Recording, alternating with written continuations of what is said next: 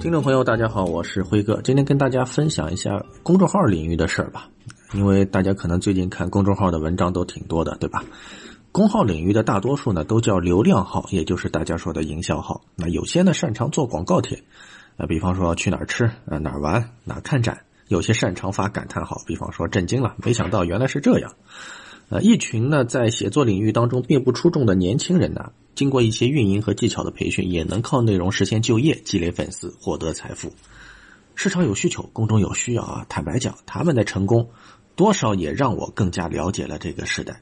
有些营销号我也关注，抢个优惠券什么的挺好啊。但现在呢，没法去哪儿吃了，没法去哪儿玩了，连娱乐八卦都少了。所有的热点指向都非常集中，它的流量极其巨大，但阐述的门槛也很高。啊，你看我小心翼翼的以前的节目，你翻一下啊，主要是在传播跟教育领域。啊，那个符合我的专业和从业经历，什么医学呀、外交啊，我都不碰，因为我是外行，靠着一点皮毛就坐而论道，那属于无知者无畏啊。呃，但无畏的人还是挺多的啊，十万加也挺多。有些人一夜之间就成了医学家、中药祖师、外交家、战略经济学家等等。有些文章我看了都，嗯，怎么说呢？就举报了也没回应啊，还能说什么呢？啊，只能说一句佩服。那相对来讲啊。那些知轻重的流量号在此刻更可爱一些，毕竟这个时候大家过得都不容易，哪怕没有广告，那也得写点什么啊，维系一下和粉丝的关系。但能力边界放在那里，大家就得在能力边界里头做事情，转载一下科普条漫，接纳一下官方的前线视频，向优秀的原创要白名单，那都是常见的做法。但问题也来了，老没有原创，能力边界又达不到，时间稍微一长吧，就词穷了。词一穷就露馅了，一露馅大家就跑到第一手的作者那里了，流量就没了。啊，词穷怎么办？有一批人穷则思变，没原创力也要搞原创，不会写也要装作会写。怎么装？千言万语汇成一个字，那就是喜。有一派人马呢，搞的是老一套的，换同义词，换前后文顺序啊。比方说，啊，十分我改成非常啊。原来你在第二段、第三段的，我现在第二段、第三段调个个儿啊，就变成了自己的原创稿件。啊，最近我的一批朋友都惨遭不幸啊，有些还遭遇了比较知名的大号的洗稿。还有一派人马呢，搞的是正能量互洗，特别好玩啊。我第一次读这种文章的时候，觉得哎呀，遣词造句有点意思啊。虽然咋咋呼呼，但也体现了一种朴素的情绪。但当我又看到、再看到、又又看到的时候，就突然觉得很好玩。我举个例子啊，大家一定在最近密集看到什么？这一次疫情，我们都欠某某人一个热搜这样的文章，对吧？有欠东北人一个热热搜的，有欠江苏人一个热搜的，有欠南通人一个热搜的，有欠四川人一个热搜的，等等等等。我在读的时候，感动的情绪就严重不足了，觉得自己债务缠身。但很多流量号还在那使劲跟，每个地方号都在想尽办法证明大家欠所属地一个热搜，欠就欠吧。那关键从排版到内容，除了换几个地名、换几张图片都差不多，那好歹有点地方特色呢。把时间往前拨，还有此生无悔入哪里？这个哪里有天津、有南京、有义乌、有昆山、有长沙、有浙江等等等等。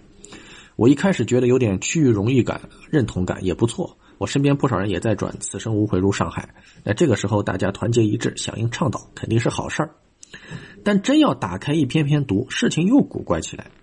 比方说，所有文章不能说所有，一大批的文章开头都是“二零二零年某某地”。这座城市像被按下了暂停键，有些人会写按写改成那个按下停止键。然后，作为一名某某地的市民，疫情之外除了揪心，更多的是为某某地在危难之中显露的真性情而热泪盈眶。你去看，是不是大家的开头都是这样的？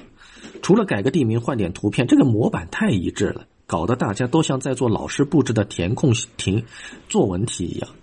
那大家各自提提事情，满足一下读者需求，我觉得没问题啊。但要说偏偏打原创。那我着实有点不服气啊！换个地名就叫原创，这种导向终归不太好。看第一篇的时候，我觉得哦无悔啊，心潮略澎湃啊。那看到第十篇，啊六六六六六啊啊！